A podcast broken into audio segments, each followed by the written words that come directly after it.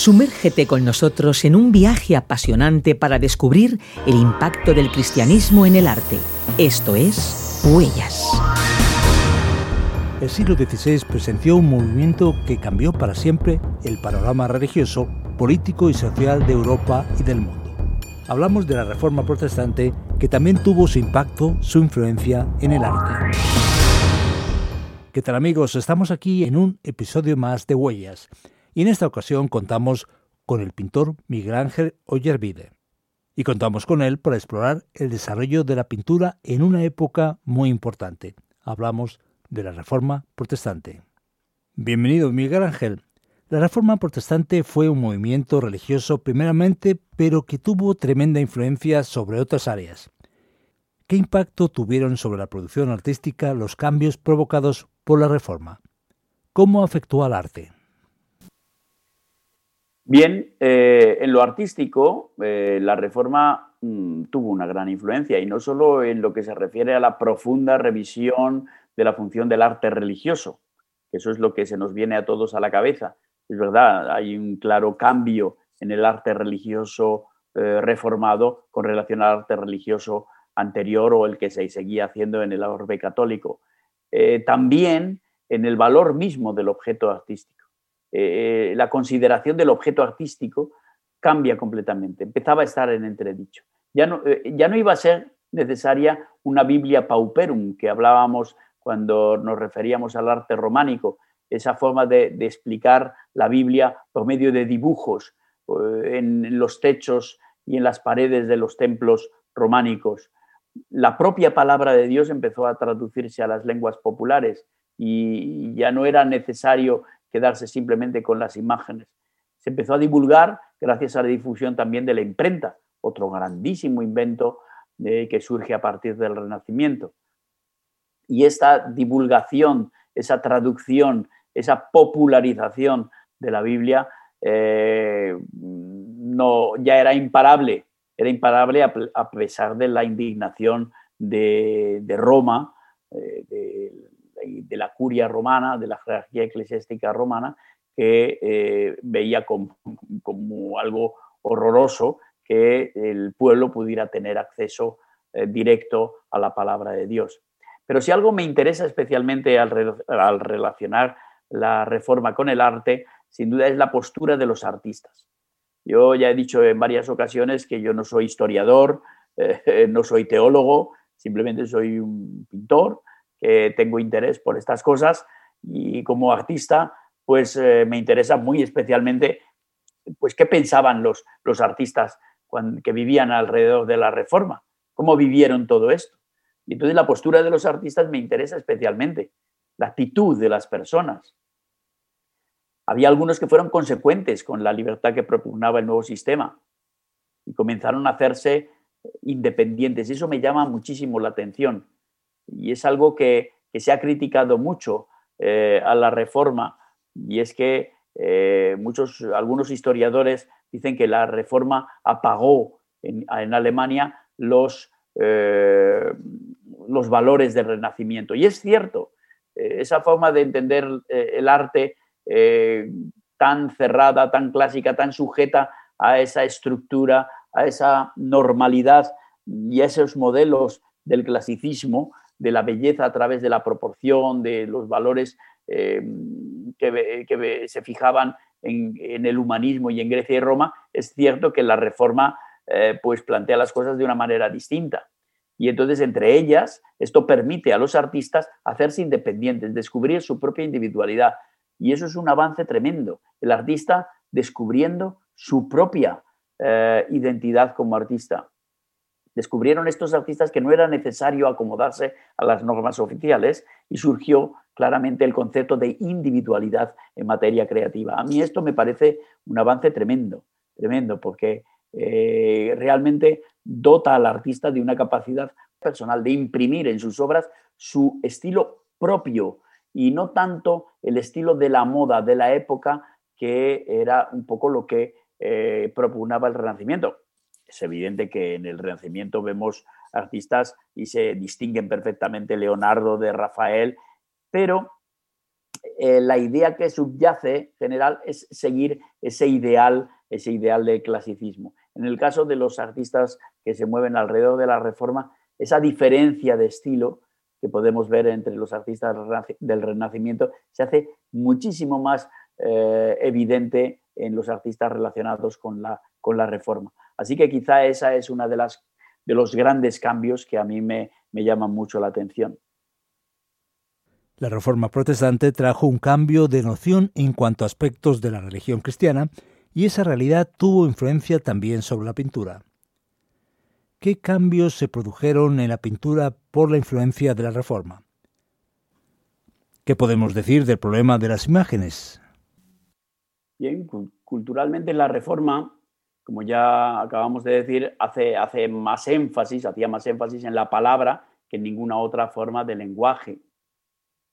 Sin embargo, eh, los reformadores más conocidos, eh, Lutero, eh, Calvino y Zwinglio, no, despreciaron otras formas de lenguaje como eran la música y las artes plásticas, especialmente la música.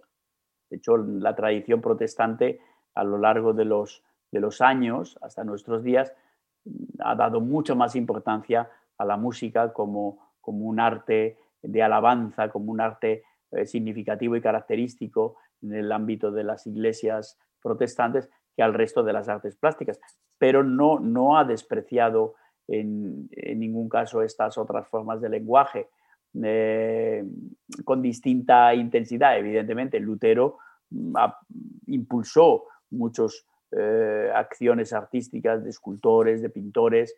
Calvino era mucho más cauteloso con todo esto, pero tampoco eh, dogmatizaba en el sentido de, no poder desarrollar este tipo de arte. Zwinglio eh, tenía una visión más minimalista de las artes plásticas y aunque consideraba un espacio maravilloso el, espacio del templo, hay templos protestantes de esta, con esta influencia en los que el espacio, la arquitectura, la dimensión y la proporción crea un clima extraordinario. Zwinglio era más reticente con la representación figurativa, pero, mm, como digo, no desprecian realmente eh, el desarrollo de las artes.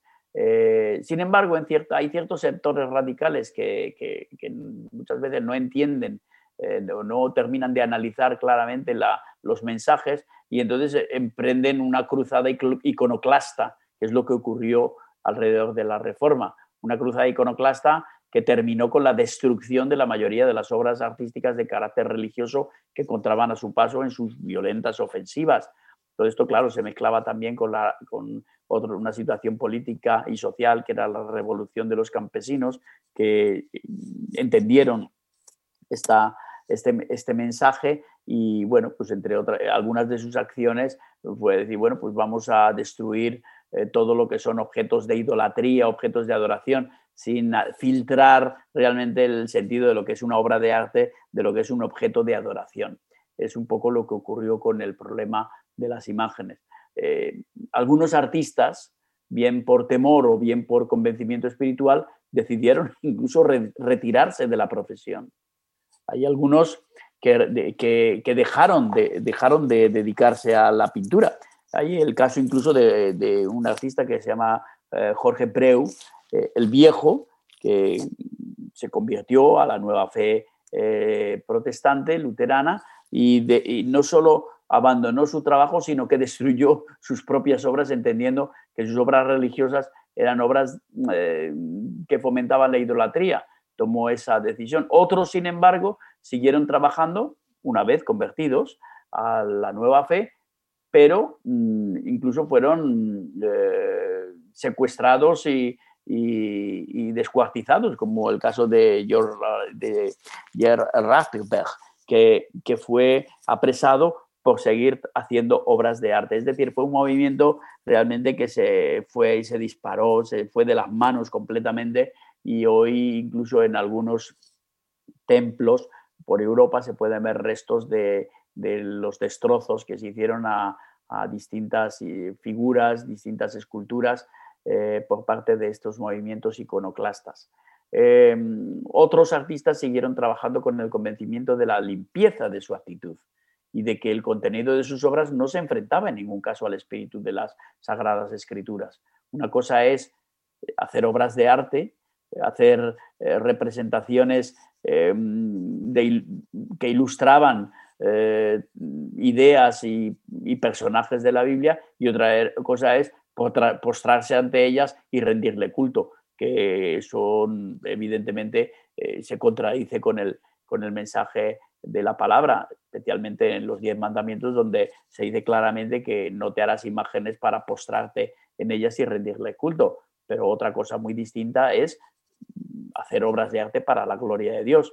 De hecho, en la descripción del, eh, desarrollo del, eh, templo, del, tabernáculo también en Éxodo, eh, Dios mismo da instrucciones de objetos que tienen un carácter claramente figurativo, como eran, por ejemplo, los querubines en el arca de la alianza y otros elementos fitomórficos que se podían utilizar para ornamentar y representar. Así que ese disparate de la destrucción de obras de arte eh, realmente fue algo que yo creo que se fue de las manos y probablemente no tan alentado por los reformadores, sino por otros elementos que se mezclaban y que aprovechaban para crear un clima hostil, radical, de enfrentamiento claramente al, al orbe católico, que era la iglesia que, con la que se habían encontrado los reformadores, iglesias ya construidas, que en muchos casos se eh, reformaban para el culto, el culto protestante. Hablando de la pintura en el contexto protestante, encontramos a nombres muy representativos del arte de este periodo. ¿Qué podemos decir de figuras como Durero, Grunwald y Cranach? Bien, pues eh, hay bastantes artistas eh, que se relacionan mucho con esta época de la Reforma. Pero quizás los más, eh, los más conocidos y los más famosos son estos tres que has citado. Son tres grandes artistas convertidos que se convirtieron y dan testimonio de ello a la nueva fe y que convirtieron también su obra de alguna manera en una manifestación viva de, del eterno espíritu cristiano. Entre ellos, pues bueno, pues Alberto Durero, eh, Lucas Cranach y Matías Grunewald. Muestran eh, a través de su arte cómo la reforma del espíritu puede también llegar a manifestarse a través de las creaciones artísticas. Eh, Grunewald y Durero eran contemporáneos, murieron además en el mismo año, en 1528, y Cranach un poquito mayor, bueno, había, era padre e hijo, pero el famoso, el más, el que tuvo relación con Lutero fue Lucas Cranach el Viejo, y murió pues eh, alrededor de unos 30 años más, más tarde. Eh, Durero mm, encarna sin duda todo el espíritu clasicista característico del Renacimiento. Durero era un artista que quería ser renacentista. Estaba deslumbrado con lo que estaba ocurriendo en Italia. De hecho, él viajó a Italia y aprendió en Italia eh, mucho de su oficio y cuando llegó, volvió otra vez a Alemania, eh, sus trabajos, sobre todo sus obras más eh, de, juventud, anteriores a la Reforma, anteriores a 1517, eh, tenían un carácter claramente renacentista y con un aspecto bastante parecido a lo que se estaba haciendo en Italia en aquellos tiempos. a partir de conocer el pensamiento reformado, cambia poco a poco eh, de, sentido y claramente se hace como mucho más individual, mucho más alejado del ideal clásico, impregna sus obras de un contenido mucho más personal, más expresivo, menos buscando la belleza a través de, del equilibrio y de los modelos griegos y romanos, sino buscando la belleza a través de la, de la verdad, de pintar la verdad. Es un poco la característica de la aportación de Durero, de representar lo, auténtico, lo natural. Y es interesante si queréis ver la diferencia, porque en el Museo del Prado hay dos obras de, Durero de antes y después. Está su famoso Adán y Eva, que tiene un aspecto completamente clásico, y está un retrato que, de un personaje que no se identifica y que es eh, claramente un, efecto, un ejemplo de lo que estamos diciendo, una, obra verdadera, auténtica, refleja el carácter y la expresión del personaje sin ningún tipo de afectación ni idealización. Eh, están las dos en la misma sala y es, una experiencia muy, muy interesante ver las dos piezas. El lado, el lado opuesto de Durero está Matías Grunewald. Eh, podemos decir que es el gran expresionista.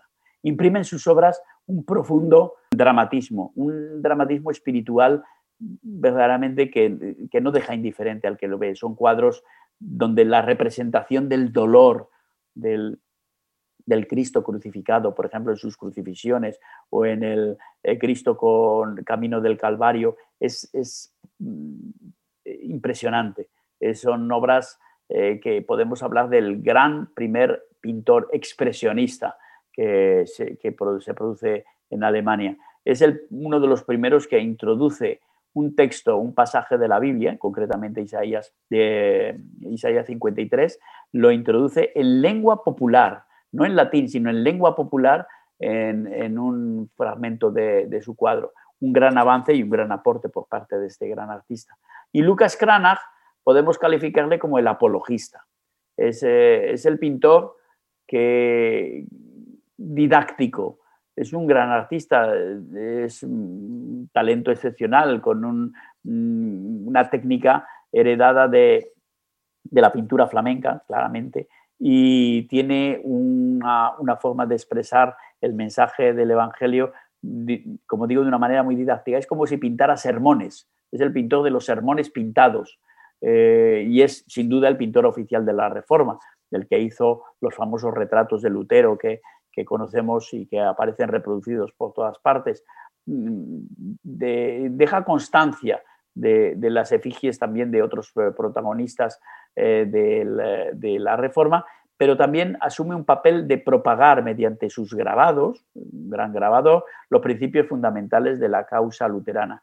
Eh, tenía un, especial talento para, para la didáctica, para transmitir a través de sus piezas, de sus, de sus obras, pinturas y grabados, mensajes muy claros a propósito de la, de la redención, de la mediación de, Cristo como, como, único mediador entre Dios y los hombres, y es, es, muy interesante su obra. Así que hablaríamos de Durero, un espíritu clasicista y, representativo de lo que es el cambio de, venir de lo clásico a lo reformado, Grunewald, el expresionista, y Cranach, eh, podemos hablar del apologista, ¿eh? si hubiera que resumirlo en unos eh, breves definiciones. Has escuchado Huellas, un programa producido por Radio Encuentro en colaboración con el Consejo Evangélico de Madrid. Huellas es un programa basado en la obra Huellas del Cristianismo en el Arte. Si quieres adquirirla, puedes contactar con nosotros a info@radioencuentro.net o bien llamando al 601 20 32 65.